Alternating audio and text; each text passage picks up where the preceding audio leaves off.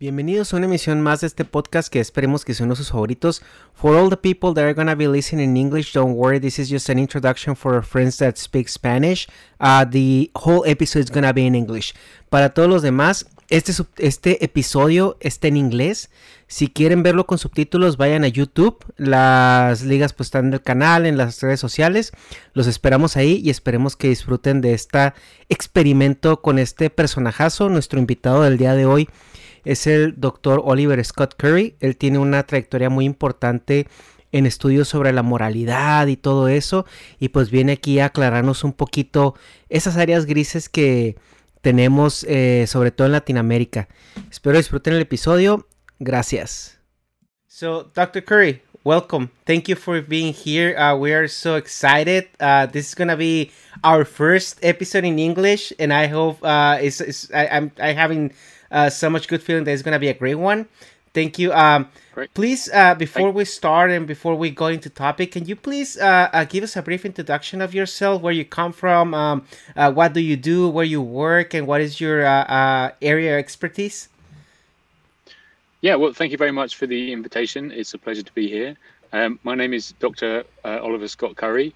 I'm research director for a charity called kindness.org, and I'm a research affiliate of the School of Anthropology at the University of Oxford.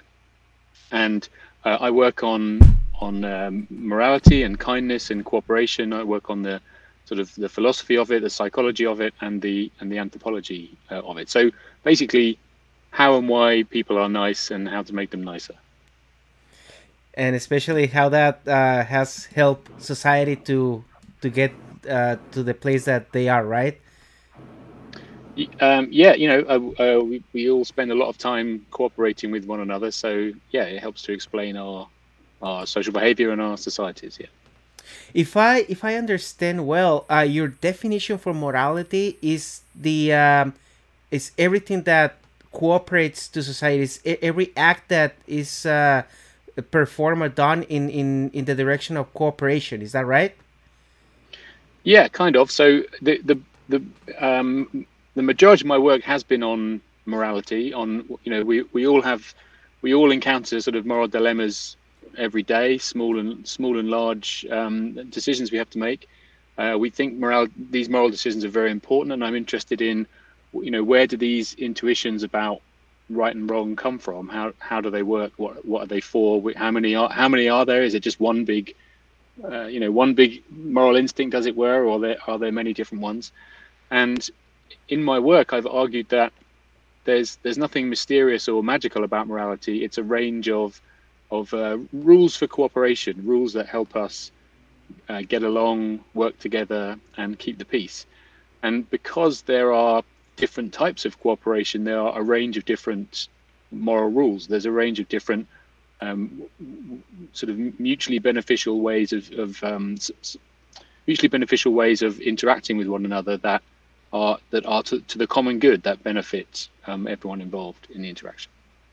Okay, yeah, that's an that's a very interesting definition because you know in a, in previous podcasts we would talk about morality, and and we would try to kind of define or or thought about you know uh, where does it come this sense of goodness or or or that we're acting in a in a bad way, and we found out that it's a lot of gray areas because uh, especially here in Latin America, uh, you start thinking about morality as you know what is the tenets of the religion and we start thinking mm-hmm. about don't steal don't uh, you know do not murder anyone and stuff like that and then we were mm-hmm. wondering like but what if in some cases we actually need to murder someone in order to do yeah. a greater good and yeah. and I, I i find your definition of morality as as a corporation uh, to eliminate most of those gray areas because then it well, comes to yeah it comes to uh to kind of common sense uh, that and, and and critical thinking that you know if, if sometimes you gotta bend what you think is is, is moral or is good in order to do a greater good that might be become moral. Um yeah i mean i it um i i mean the the, the theory that morality is about cooperation is not is not unique to me. I'm definitely not the first or only person to say it. You can you can find examples of it in, in you know from Plato, uh, you know Plato, Aristotle, Hobbes, Locke, uh, all the way through to like John John Rawls more recently, and it's a um, it's a fairly it's a fairly mainstream view in contemporary moral psychology and moral anthropology that morality is the function of morality is to promote cooperation. Um, what what what I've done is just develop the idea by saying, well, look in um, in game theory in the mathematics of cooperation, we we know there's many different types. There's there's helping that sort of evolve for different reasons. There's helping your family. There's forming coalitions. There's um, maintaining friendships. There's uh, there's bravery. There's fairness. There's property rights. So they they all have a common underlying principle that they're about mutually beneficial social interaction. But we there's a whole suite of these strategies, and these are our moral intuitions. These are the principles that are in play when we're that alert us to to the fact that there's a moral problem. Um, they help us solve those problems, and we sometimes experience these these intuitions um, clashing when we have to choose between, you know, help, helping your family, or helping your friends, uh, uh, or whatever. So, I think it this approach certainly doesn't provide an uh, an instant answer to all of your moral questions, but I think it does bring the process out into the open where we can have a look at it, kind of demystifies the process, and hopefully in that way makes it easier to see what the answer might be. Okay. Okay. Um, I have a, a question regarding um, that. Um, for example, in here in in Mexico, we are very based uh, on the United States point of view of cap- capitalism, that is uh, competition um, and free market, and there's always like an alpha, and the alpha may abuse the rights of the other ones in order to prevail. And how can we mm, educate or or better how much time do you think it will take to the world to educate all people to think like like i don't know like ants like a group of um, living beings um, constructing something for the greater good rather than I am the alpha and I'm I don't care about your rights. Maybe I may use you, but um, how can you um, broaden the idea worldwide and how can you ¿cómo se dice? See, how long will it take to change uh, for example, a small country, and then uh, for global globalization and teaching all the people, so so that not disappear, but don't see it as a fierce competition for the throne. Well, so there's a um, that's a good question, and there's a few things in there. So certainly, the argument isn't that people behave well all the time. Um, you know, human nature is a mixture of good bits and bad bits, and um, you know, at, at, one end of the curve you have you know sinners and psychopaths, and at the other end of the curve you have saints, and most most of us are in the middle hmm. most of the time, do, being being fairly good, doing trying to do the right thing most of the time.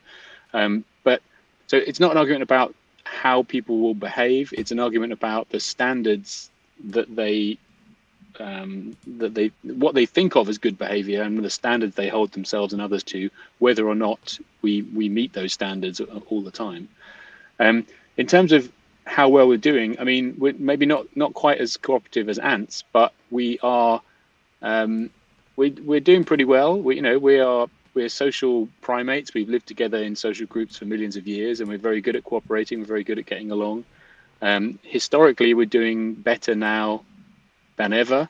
Um, you know that if if you follow Steven Pinker's work on um, the, the, better better angels of our nature and the whatsoever the more recent one is, I forget I forget the title, um, showing that the uh, you know, we're living in historically in on average around the world, we're living in the sort of most peaceful, prosperous time hum- humans have ever lived. So it's definitely not uh, all bad, and I don't think there's any prospect of um, radically transforming how nice people are to kind of utopian levels. But I do think, like I said, that clarifying what morality is all about, I think, can help all of us spot opportunities to be just a little bit nicer, just a little bit more moral, um, to you know to experiment with being a bit more empathic, and um, and see how we get on and you know and find our uh, find our equilibrium.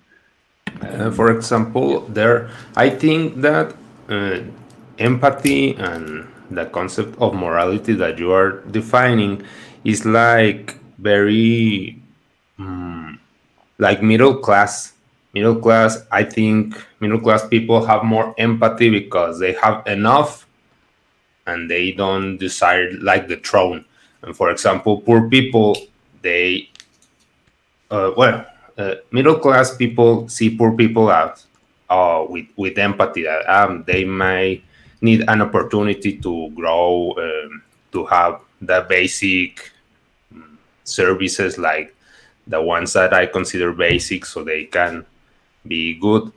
But the poor, uh, since they don't have anything, they may be, um, ¿cómo se dice? Celoso.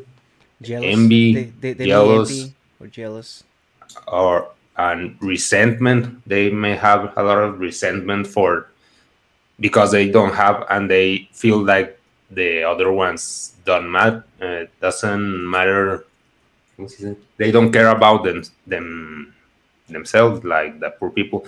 And for example, the rich people, they want it all. They want all the cake, or at least they are portrayed like this in movies. That uh, movies are the form of education because they, for example, in history, they don't say how rich the kings were. They we just inferred, but we um, actually in um, right now we only see rich people as I want it all in all movies. I want it all, and I win.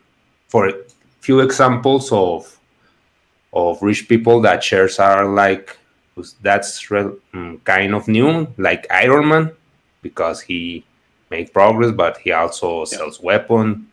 And for example, a new personal Jesus for very um, for what's he say for many people is Elon Musk since he's i think that he's a, a great exponent of like progress. Not not oh, charity and morality and compassion but i like progress and i like to that all people progress like human race and, and i think that's kind of the way mm, of your message but it lacks like more moral and empathy and compassion traits that may not align necessarily with capitalism. That is, I, I will be number one. I will catch yeah. all the Pokemon. Well, th- there's certainly different cooperative principles, different moral principles that come that can come into conflict. So, I mean, for example, you were talking about capitalism. To the extent that capitalism just means free trade, free exchange, um, then it's an enormously good thing in that it's uh, it's it's a very good generator of benefits for, for everyone involved. Um, it involves it involves um, virtues of of uh, of trust and honesty and reciprocity and uh, gratitude and guilt and a whole range of moral emotions. So, um, you know, capitalism in that sense is an enormous engine. It's a kind of enormous cooperative scheme that's that's outgrown that's got vastly bigger than sort of anyone might might have predicted or anyone might have realized um, but it has also there's also some side effects of it that to the extent that it's generated inequality in outcomes that offends some of our other intuitions intuitions about fairness or or property rights or um, you know allocation of who owns what so I, I would think that for the most part it's it's a benefit, but yes, it has created some some other problems. Um, and in terms of uh, the um, sort of movies and, and and the alphas and things like that, Um, I think it like you know the, in the movies you have you have heroes and villains. So you have the high status individuals are, are heroes and villains, and the heroes are people who compete for status by doing good things, by helping people, by saving people, by building things, by um, enforcing justice, by avenging as as the Avengers do, um, or by being gener- generous and so on. So they they they compete they compete by who can who can provide the most benefits. Whereas the baddies, the, the villains, compete by who's who's the who's the biggest bully, who can um, who can kill the most people, who can beat up the most people, uh, who can impose the most costs on others. So again, going back to these different aspects of human nature, there's there's different ways of making a living, and there's different ways of becoming high status. You can become high status by being by being as it what's sometimes called dominant and nasty, or you can be high status by being prestigious and and providing benefits. Um, what what we want to do is try and shift we, we're always going to have people striving for status there's always going to be um, there's, there's always going to be alpha males and females but what we can do is try and create the conditions the social conditions where it make as it were makes more sense for them to compete in constructive ways rather than destructive ways. So um, one simple thing that comes to mind is the uh, i think it's the what is it the Forbes 500 list or something or the Forbes 100 list has has the, the list of the world's most 100 most 100 richest people or 500 richest people. Um. It also Forbes also runs a philanthropy list. So who so just by sort of inventing this scheme of let's have a top 100 people who've given away the most money, they've as it were created an alternative league, an alternative league table, something else to compete over and the very status-minded philanthropists will see that list and go, "Oh, you know, Bill, you know, Bill Gates has just inched me off the top spot. Next, I'm going to do something about that next year. I'm going to give an extra, I don't know, billion dollars to um, to to give to uh, GiveDirectly or something to get up into the top spot. So you, that's a very simplistic example, but what um, a, a, good project for social engineers is to try and create ways for people to compete constructively rather than destructively. Okay, okay, that's that's a good point. And for example, uh, what you establish may um, be antagonist to the American concept of capitalism that is no communism, no for everyone. No, no, no. There's only capitalism and alpha competition, position for the alpha, no, competition for alpha position. How and Americans and also politics make this very clear. Like Obamacare was like a, communist uh, benefit for everyone, and that was considered communist uh, well, like I'm... traits. How can they understand? Like, uh, yes, that is not communi- communism. That's the contribution and help for the society since we are a society the members of of it may they need to have basic um, ¿cómo se dice? No derechos, sino services, basic services, and maybe health is essential for everyone. Maybe, or like it is. And how can we like brainwash with common sense that that's not communism, that's not Satan, that's good. Yeah how can we do this? Well, so there's two things there. I mean, the the kind of again, got simplistically the kind of thinking about communism versus capitalism. The you know the communists didn't get rid of status; they just made state like they just made status and power dependent on loyalty to the loyalty to the party or loyalty to the to the um, to the dear leader.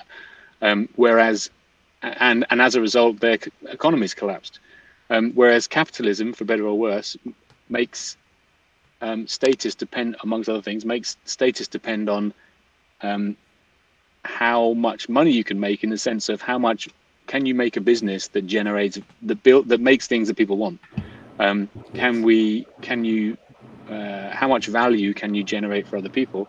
Now, of course, well, that has some unintended side effects, but um, as a basic engine of civilization, it's much better to have people competing to make things for others than it is to have them competing to be the most loyal to a um, to, to, a, to an to an authoritarian uh, regime. So I think that's a, a net benefit. Um, but certainly, when it comes to people, uh, Americans discussing policy, yeah, it's com- it's completely idiotic. They they uh, in the the impression you get is um, it's extremely polarized in that you can't talk about shall we shall we increase taxes a little bit? There's some costs and benefits of doing that. Uh, or should we lower taxes a bit? There's some costs and benefits of lowering taxes. You can't seem to have in the you can't seem to have that discussion.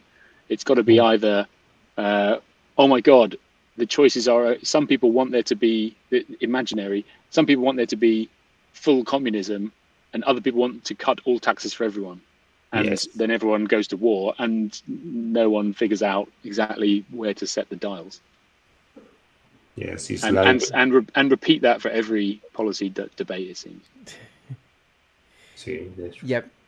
Hey, um and just coming back a little bit to the anthropological sense of morality um I have a question. Why do we see this kind of a standardized sense of morality across global cultures, even when they evolve uh, isolated or or a part of each other?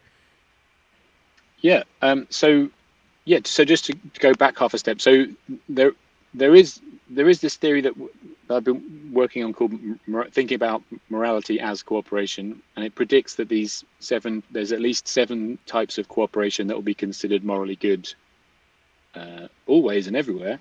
Uh, we a couple of a few years ago we did a big test of this theory by um, looking at whether we could find examples of these kinds of moral rules.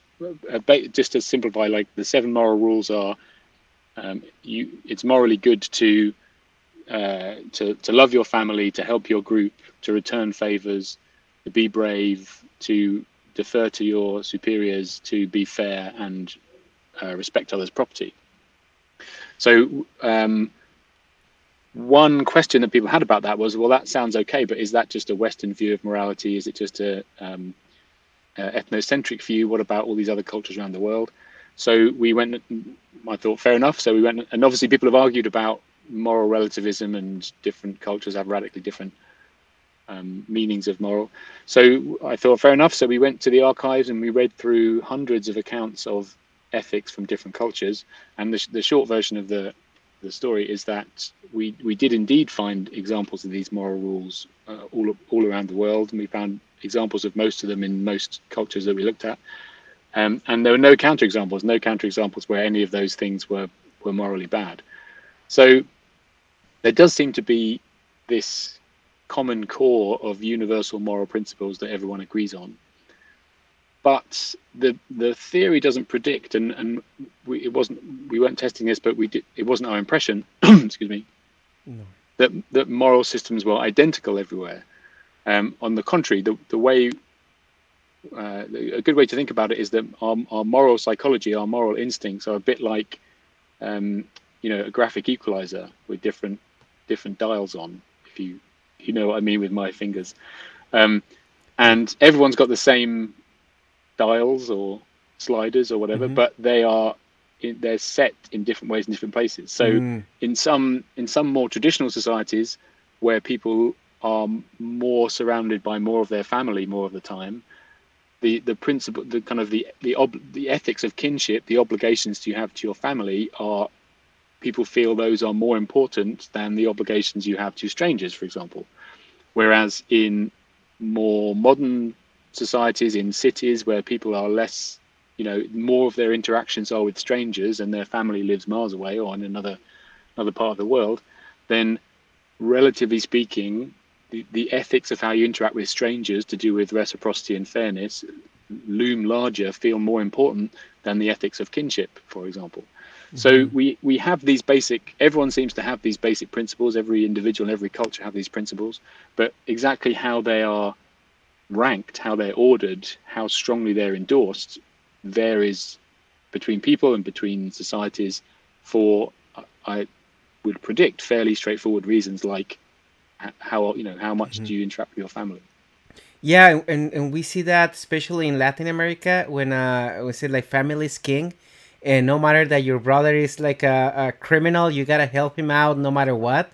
And then right. you go to the uh, uh, Anglo-parlant uh, countries like you know United States or UK or those where, where you know if, if, if your family is, is you know is it's, are criminals you cannot you, yep. you you can detach from them and just like forget about it.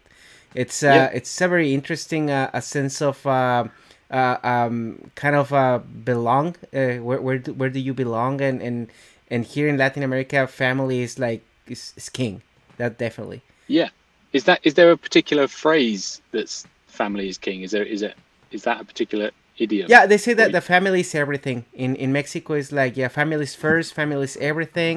Like Toretto in in ¿cómo se llama? In, in Fast in and Furious. Fast and Furious. yeah, That's... it's so it's so interesting because when I was first getting this work off the ground like a few years ago, and I would say to people, okay, so I think that there's seven you know seven moral rules and it's look after your family and do this do this. Um, a, a, a, common conversation i'd have with people is they'd say well fa- looking after your family is not a moral rule. I'd say what what do you mean? They say well you know that's just um, that's just selfish. That's uh, that's just what you expect. That's that's not it, on the contrary like being moral means like you say not not favoring your family. It means being impartial um, you know, being impartial is morally good. Being partial to your family or your group or whatever is morally bad. So I had I would have loads of discussions like that with people, and I'd think mm, I'm pretty sure that's a it's that's what's a um, a, a kind of a, a parochial ethnocentric view.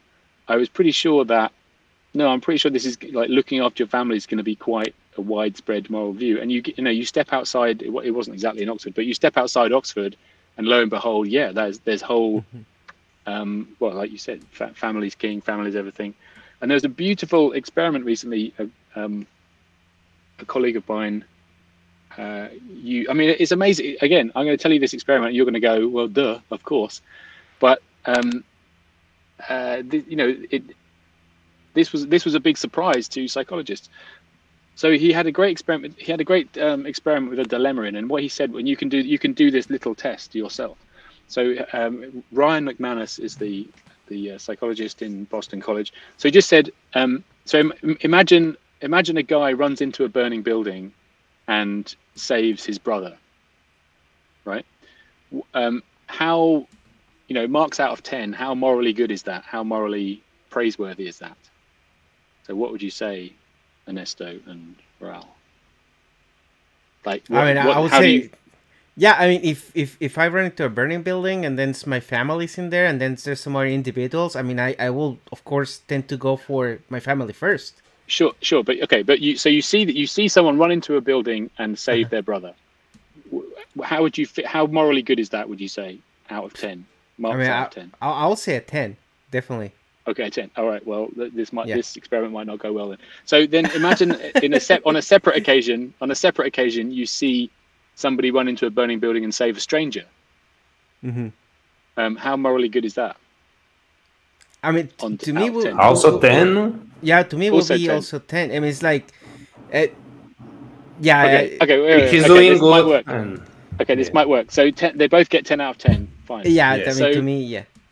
So now um, how so they're both equally good is what yes. you said. So yeah. but now imagine there's a guy runs into a burning building and there's two people but he can only save one. One is his brother and one is a stranger and he saves the stranger. How how morally good is he now? I mean, if, if you put it like in the same context, in the same reach, and all that, I mean, you tend to feel that uh, saving a stranger is less uh, worthy Yes. Okay. So in you, so with your with your data, with our experiment here, with the with the two of you, um, in isolation they were both equally good. Mm-hmm. But if you save the, if you have to choose and you save the stranger, that's less good. Suddenly, you you said they were the same, but mm-hmm. now one of them's worse. Yes. And m- more or less, that's what this study showed. That they so they showed that I, I'm making up the numbers here, but they but they found that people thought that look saving your brother was yeah, it's pretty good, six out of ten. But saving a stranger, oh wow, what a you know, mm. that's really going above and beyond. That's doing something extra. I that's think a, that's, that, that's the problem. But it reversed when um, the person you said the person ignored their brother and got the stranger instead. Then it was like, oh my god, how could they do that? They're some uh, kind of monster.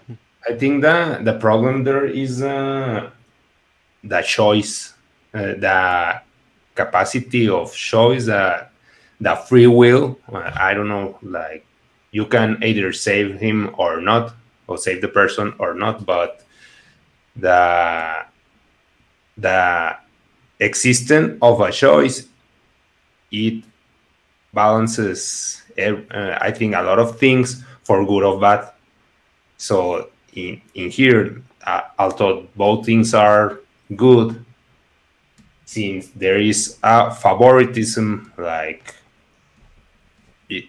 it may be taken always also in politics as this is a favoritismo mm-hmm.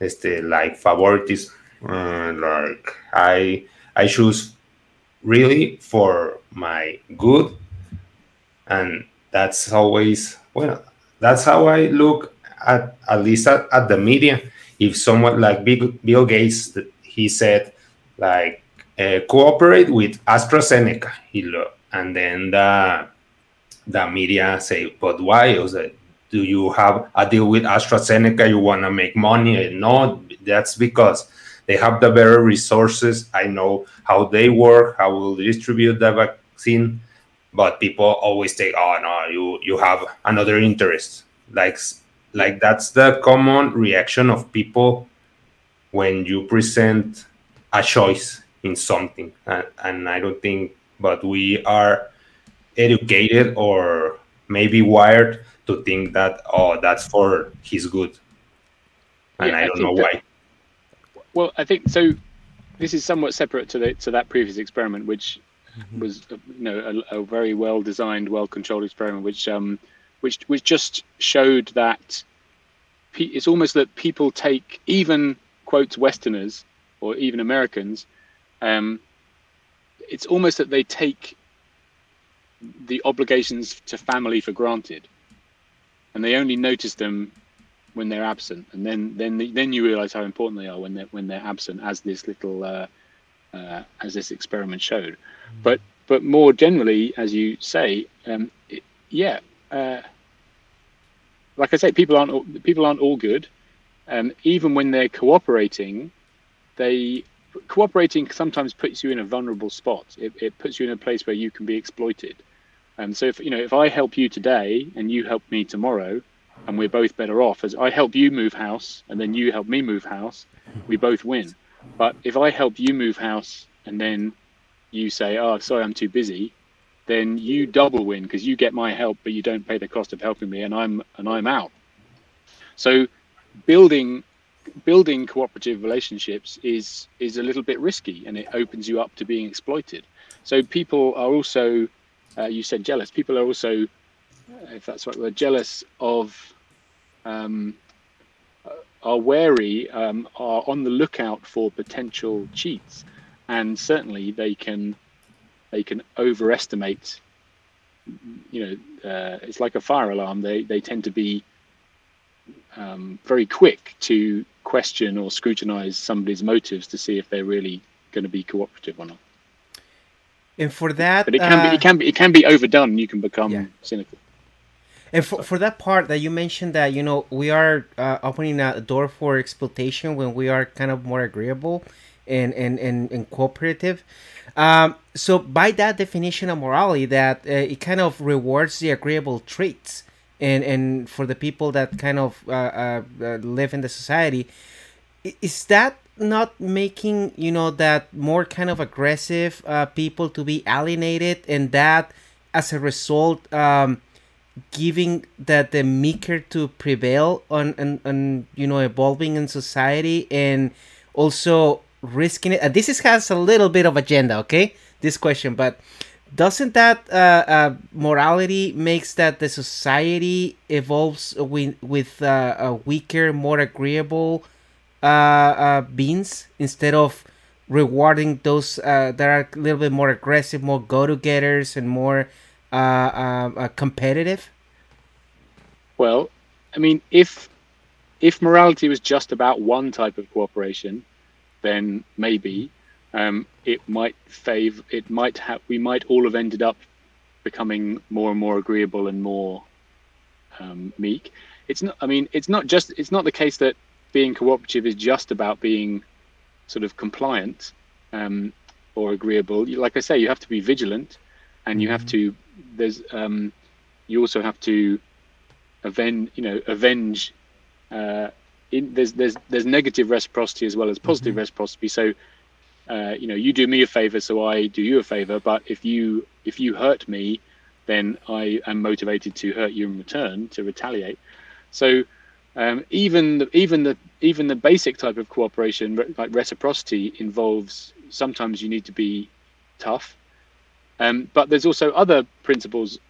There's other cooperative principles like the um, like being like being brave, like being heroic, and or like we said, like striving for status, and that involves a range of things, but involves being, you know, strong and brave and rich and generous and um, uh, and magnificent and magnanimous and a whole bunch of other traits that that, that people are proud of people that people um, want to show off about. So yeah it's a there are many dials and some mm. of them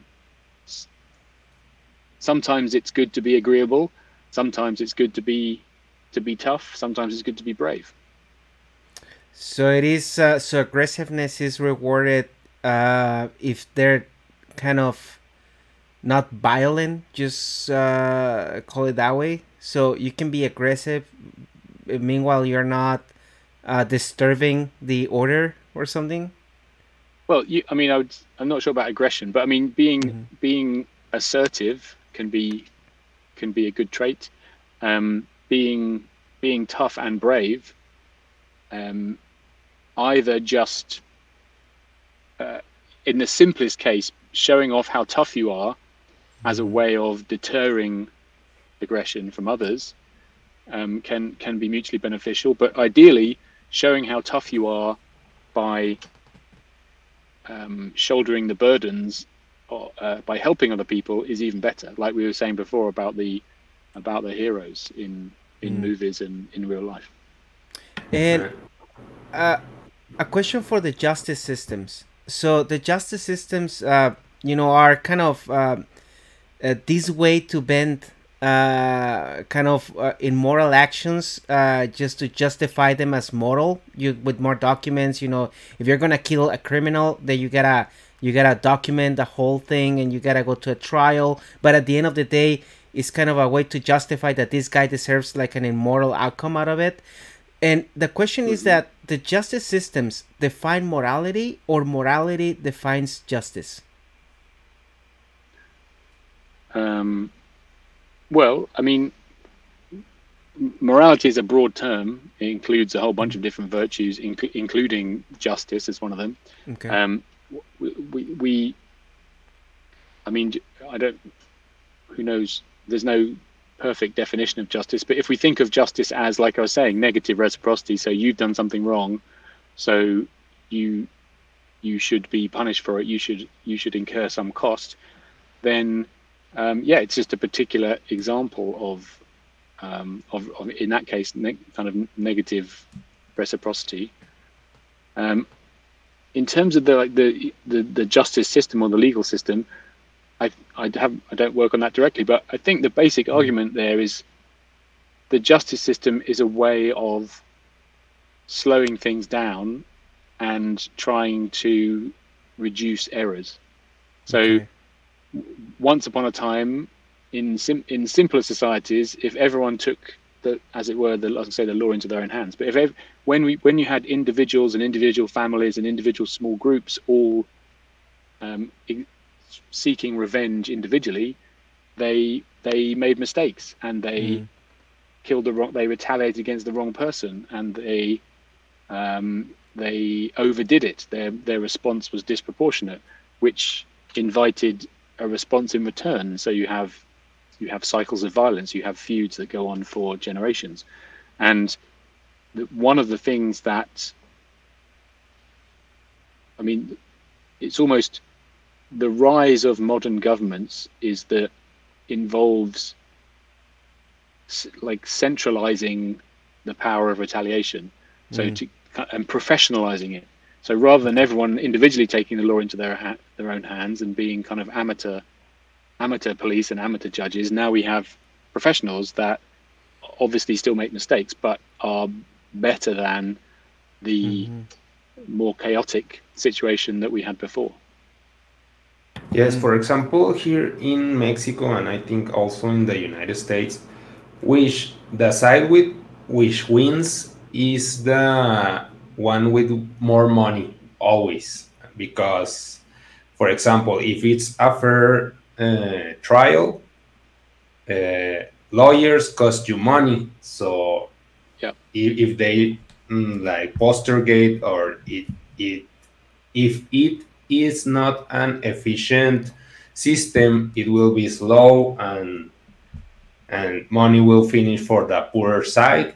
So for default, uh, by default, the rich guy wins, and that's mm, very common. For example, ¿cómo se dice fuero? Este, with like, the, the, the politics. El, like the, in politics, they, there's a term here called fuero. Fuero that is like yeah, like, I don't, can. Yeah, there's also I, there's also in the United States when, when you cannot uh, get uh, uh, uh in office politicians into legal uh, disputes. It's like I, am not guilty because immunity. I have power and immunity, yeah, limited political immunity. immunity, and that's like why, ah, because I have power, and that's yeah. enough. But yeah, I mean, like, pe- people are people can be unjust. I mean, I mean, people can be bad and unjust. In, you know, injustices happen. No, but, yes, I, mean, the, the mere fact I know, that, but uh, yeah. how can you um, combat this? How can you be make like a more just system, not just like saying, ah, that's unfair. Yeah, we know, but how can we avoid these kind of situations in a society?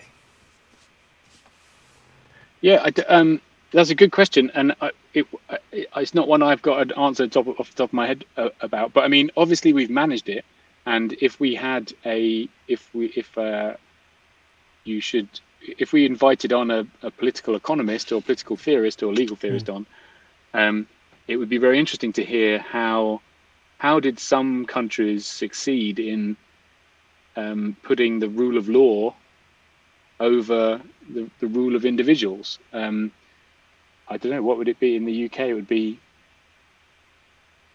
you know, but once upon a time there was a king who could do anything he wanted, and then he wanted loads of money off his barons, and the baron said, "Well, we're only going to give you this money if you behave and sign this contract." And bit by bit, the the Parliament of Barons exerted more power than the king, and and then fast forward a few hundred years, and here we are. Um, and that's that institution has taken off in some places more or less uh, than other places.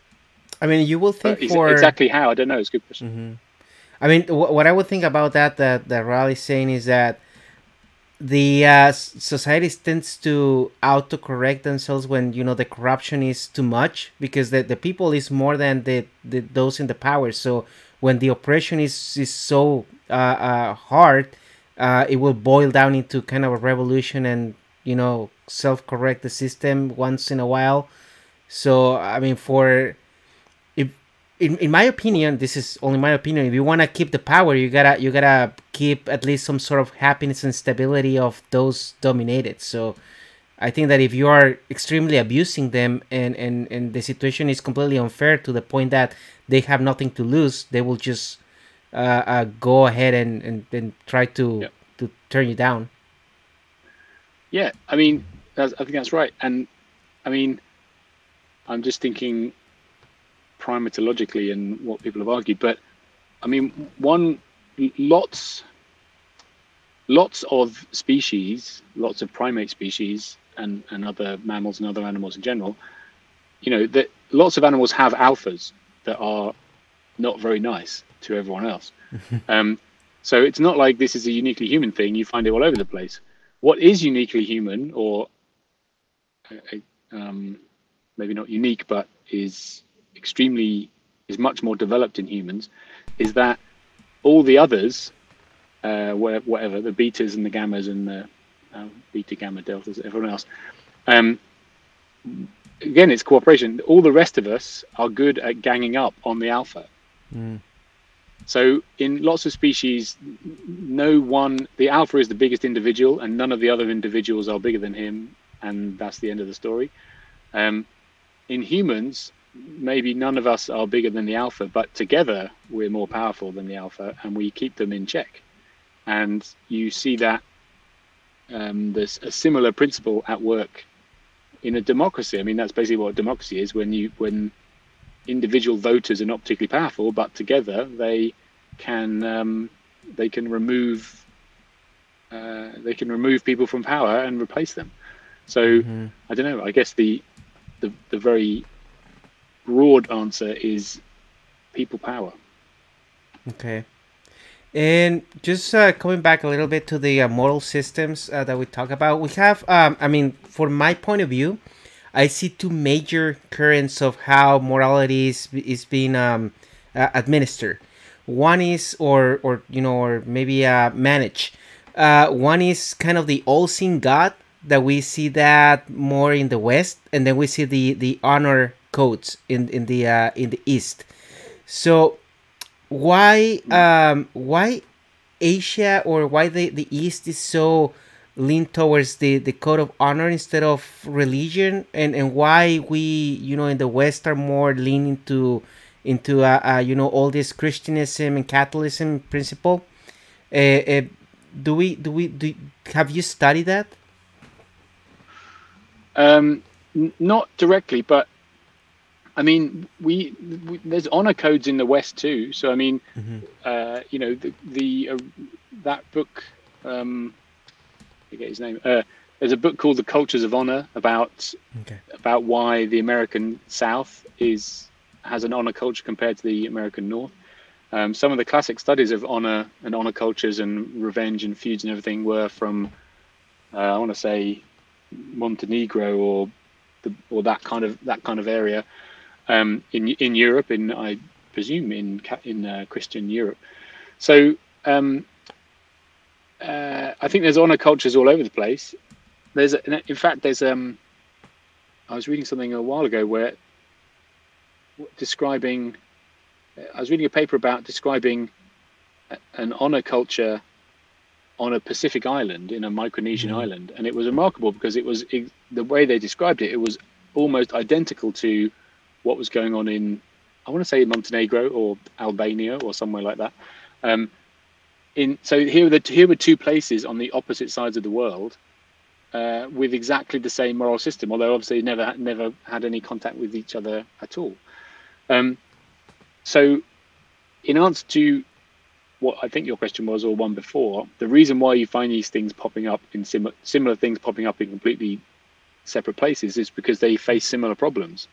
Um, they, you know, both places have, but in both places, com- people compete for status, and in both places they form dominance hierarchies as a result. Mm-hmm. And the the um, the logic of dominance hierarchies is, is more or less the same whether you're talking about the Pacific or or the Balkans or um, or even in some other species. Um, in terms of what was your other question? Why? How does it change? Well, it, yeah, it just it changes when. Yeah, you it changes when you start to have centralized authority when when the task of punishing people of, of prosecuting injuries and slights mm-hmm. is more successfully taken over by a by a just central authority um, when that begins to happen you know when when the law is taken out of your hands people don't take the law into their own hands as much. And these uh, uh, um, kind of religions and, and honor codes are the result of um, uh, trying to kind of keep in check society because you know both of them depends of if you get catch you know? If uh, uh, for for religion system you know morality is um, uh, god is always looking at you and and if you do bad he will know and you will punish eventually even if he, even if justice doesn't catch up to you. And in honor codes it's like uh, you can be an asshole meanwhile you know the the uh, your neighbor doesn't figure out because now you dishonor the family. Uh, but both of them seems to be like you know a, a way to keep individuals more in check uh, to be complying with this moral morality expected from them uh, the cooperative in society is is is is, is this uh, a result to to kind of keep in check society or or the, the, the necessity for for religion and honor is is separate from morality?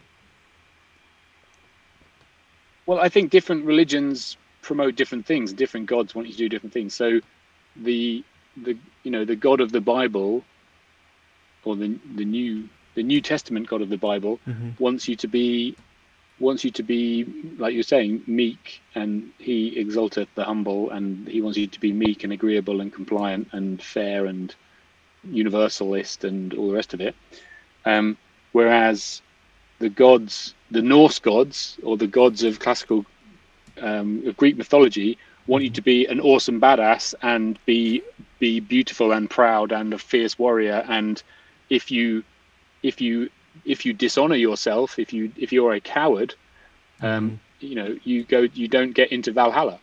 So it just it depends on which god you're talking about, and then mm-hmm. and then you think, okay, well, so why do different places have different gods?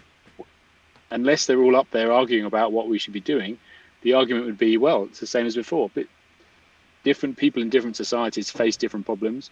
In some cases, uh, in small, let's say for argument's sake, in small scale societies where where you are on the hierarchy and whether your tribe can beat next door's tribe, those types of cooperation are extremely valuable. So we value them and we call them moral values and we project those, we give those moral values a magical aura and we project them onto the clouds and our gods want us to be um, fierce and vengeful. Whereas um, with the rise of large scale societies in initially in the um, in the West, uh, the the benefits of you know, um, of being fair and being fair and trustworthy were greater, so we valued them much more. And what a surprise! Our, the gods of these big societies want people to be, uh, you know, meek and um, meek and humble and um, uh, compliant and agreeable mm-hmm. and all the rest there's there's um a, a, uh, there's kind of um tendency for for humans. You know that you know i know that i have to be a part of uh, um and, and, and part of the of this uh, community and help my community and all that. But there's there's also that that part of uh, of uh, individualistic you know even almost selfish uh, way to uh, to be of the human that is also looking for their own benefit. And in the path that we are evolving and we are understanding that you know being more competitive and more agreeable uh, do you see that uh, the the human the, the the the human being will eventually understand to be selfless is the best way to go and and kind of finally eradicate those evolutionary traits that that call you for for look for your own uh, benefit first? Um the short answer is no. So it's it's a bit like it's a bit like if you build a if you build a gorgeous building, you know, mm. you start out in the dirt and you you build a nice nice strong walls or whatever, and then on top of the building you have all these fancy uh, all this fancy decoration. You wouldn't say, well, if only we could just have the fancy decoration without the foundations, without mm. you know, if we could get out of the dirt, if we could just have these things that float in midair, wouldn't that be great? well, I guess it would be great, but it's not mm. really, um, it's not really an option. Um, it's certainly the case that many of our cooperative strategies, many of our moral intuitions, our moral impulses, um, they they cause us to be they they cause us to be self-sacrificing in some Mhm. conditions. So, for example, for our for our family for our family members, um, or or as a hit, you know, uh, in some cases of heroism. So we can we expect people to do extraordinary things sometimes, but it's it's not realistic to expect people to do extraordinary self-sacrificial things all the time. That's not a sustainable strategy, and um, no no moral system could survive if it was if you were constantly having you know if all the members it's like it's like those strange religions. If if your philosophy is you should remove yourself from the gene pool uh, or the idea pool then you won't be around for very long. So um and again the the op, op, people often think of like the only options in life are kind of egoism like selfishness or altruism helping of um, sort of purely helping others at, at a cost. And those are not the only options. There's enormous space in between of mutualism of mutual benefit where we can by working together we can both end up better Mhm. off. Um, and that's a far more productive way of living and it's a more sustainable way of living it's a more attractive way of living and it's the way of living that um, we find morally um, morally appealing. Um, we we have these intuitions because they generate mutual benefits.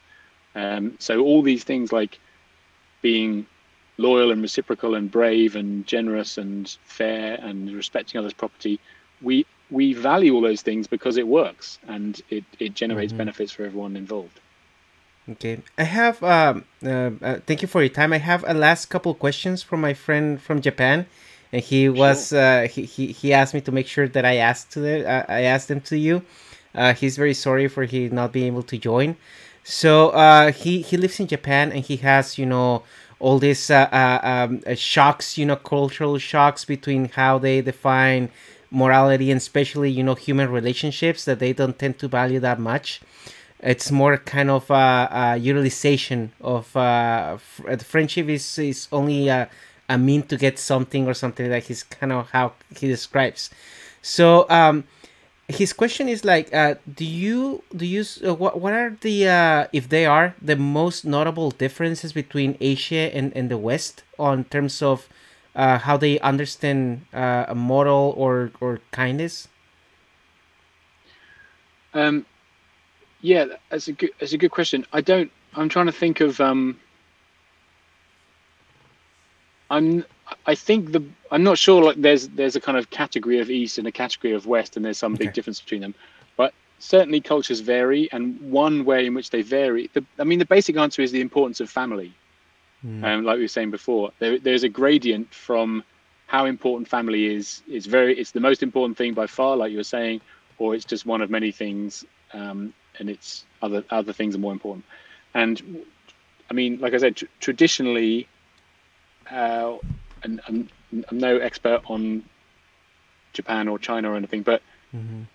traditionally family came what, what china for example seems to be experiencing is is this dial being turned down and everyone being surprised so Mhm. traditionally family was, was the most important thing and then slowly you see people um, become you know becoming capitalist as they would say uh, to suddenly the old values are no longer not, not as valuable as the new values of um, of commerce and um, and trade and everything else.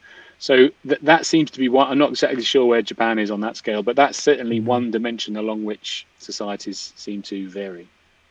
And this, the next question that I have for him is um, uh, I think he noticed that you didn't include Japan in your studies. Is there any particular reason? Did you think about it, or what was the reason? Um, no, not uh, it- not my fault. So we in in the study I mentioned, we looked at 60 cultures around the world, 60 societies around the world, and we were using somebody else's list of cultures.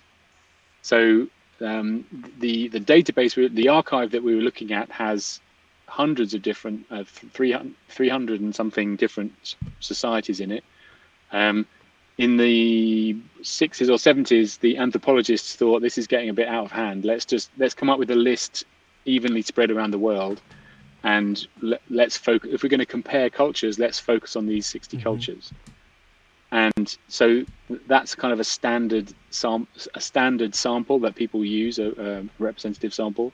and we that's what we use too, and it happens not to include Japan. Um, but we, we, your friend will be pleased to know that we've recently had a look at the other cultures, at the other um, the other 250 cultures in that archive, um, mm. which I think inc- I think include Japan, and nice. uh, so so he should have a look at our next uh, one of our next papers. He's he's very aware of your papers and he reads them as soon as they are available. Oh, and yeah, he was the one who sent me a few to read before uh, before interview. Um, and, and just uh, one final question that I have. Uh, now that you mentioned about the, the dials, you know, those seven principles that you laid out, and each culture has them uh, uh in a different set. Uh, do you see um, kind of a difference between uh, first world countries and third world countries? Are those dials set similar across them? Uh, I, yeah, I don't know. I think it's I think it's the same as, as in principle they could be. In in principle, mm. all these all these things could vary. Um, and, uh, and, fact, uh, and, just just let me elaborate because my question comes because you say yeah. China that they, they had the family dial up high, you know, and right now that they're going into capitalism and they're they're a developing country and they're kind of more similar to a first world country. Uh, uh, family are getting toned down a little bit and if you see yeah. all Latin America, especially, which they're like third third world countries, family dial is up in the sky.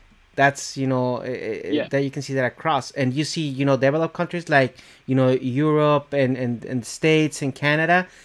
Family is also kind of not that in the high spot. So that's you know yeah, that's that's I mean, what gets wondering. You know if, if those styles are similar all across the first war and all across the third war. I don't know, but I, that would that would be a, a, viable hypothesis, and certainly people have argued that that um, uh, there's um, there's a recent book by the anthropologist Joe Henrich, which is exactly about this topic. That in in Europe, the I think the argument is that it's it was I don't know how planned it was, but anyway, in in Europe, the Catholic Church essentially broke up families.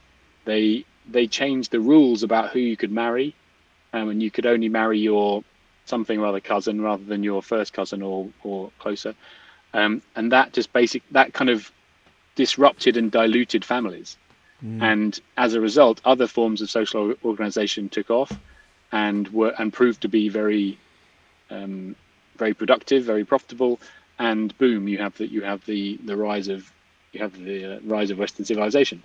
Um, so I don't know exactly w- where and at what point different countries are in on that scale, but on that on that variable. But yeah, that would be uh, that is a a live hypothesis. Yeah. Okay. Uh, I mean, I, I I finished my questions. I have like a great time talking to you, Dr. Curry. Uh, I I appreciate your work, and I think it's very very interesting. Just as a final thought, um, you know we reached to a bunch of teenagers and and and I, I would like to ask you why should be kind to each other in in the in your in your study i know you you also study in kindness and and what you have figured out in a secular way not because god wants to to be kind to each other but why should we should we be kind to each other yeah well so we um yeah so in, in my work for kindness.org we um, we've shown that helping makes you happy. So we we did a review of all the experiments that have been done, looking at with if you, for example, ask ask hundred if you give if you give hundred people ten dollars, and you ask half of them to spend it on themselves, and the other half to spend it on somebody else, um, the people who spend it on someone else, surprisingly, end up happier than the people who spent it on themselves. So on the face of it, that looks that that's somewhat surprising but from the perspective I've been talking about, it makes it makes sense. So we are um, we are we're social animals who benefit from these cooperative relationships, and hmm. spending spending ten dollars on someone else is is it's a good investment. Um, it's a good investment in creating, in in I mean not literally giving people ten dollars, but in um, uh, helping other people is a good way of um, of uh, making new friends. It's a good way of um, it's it's one of the most attractive traits in a mate um, across the world. People say that kindness is what they're looking for in a partner. So if if you do something heroic, if you do something amazing, um, uh, and so on. So, um, being, or it's a good way of getting the respect and admiration of your of your peers, um, and it's a good way of making the world around you a better place. And so, it's easy to explain why eating makes us happy because it it satisfies a, you know an important desire. Um, it's easy to explain why having having sex makes us happy, but the, exactly the same logic explains why helping others makes you happy. It's because we're mm. social animals and we feel connected and supported and respected and trusted and loved and all the rest of it. Um, so, um, yeah, it, I would encourage your your uh, your listeners, your viewers, um, uh, to to give it a try. Don't take my word for it. Try it for yourself. Um, on the kindness.org website, we we sort of generate. I, we have a whole bunch of ideas of things to do, of kind acts to do, the familiar thing, everything, everything from, you know, saying hello to the bus driver and, hold, and holding the door open, all the way through to donating a kidney or donating money to charity. Like I say, there's a broad range of things you mm-hmm. can do, and the the science says that if you give these things a try, you'll you'll be glad that you did. And again, it doesn't mean that you have to go from naught to hundred, from doing nothing to to you know selling all your worldly possessions. Most people are already somewhere on that scale. So I would say just just try the next the next level up and see how it fits and you you might find that you might find your new equilibrium suit, suits you very well and suits those around you so yeah give it um, give it a try thank you thank you for uh, for that advice um, well i don't have anything else and uh, I appreciate your time. Uh, I know you have like a very tight agenda, and I I I I'm really grateful that you that you uh, uh find a, a slot for us. Um, and uh, that's it. I mean, is there any any um, uh, a, web page or, or or social media that you want to share? Um, we can put it down in the description of the video, but uh, just uh, tell us uh, where, where people can find you. Um, yeah, they can go to my website, which is www.oliverscottcurry.com. Uh, I'm on Twitter as Oliver underscore S underscore Curry, or you can just search for me. Um, and yeah, there's there's my papers there, some some uh, more easily easy to read summaries, and I have a TED talk up there, and a few other yeah. things you might might be interested in. Okay, thank you very much. Uh, I appreciate right. your time. Uh, All right, thank you very much. Uh, thank you, thank you very much for your time. Thank you. Nice to meet pleasure. you. Thanks, thanks again okay. for the invitation. Thank you, guys.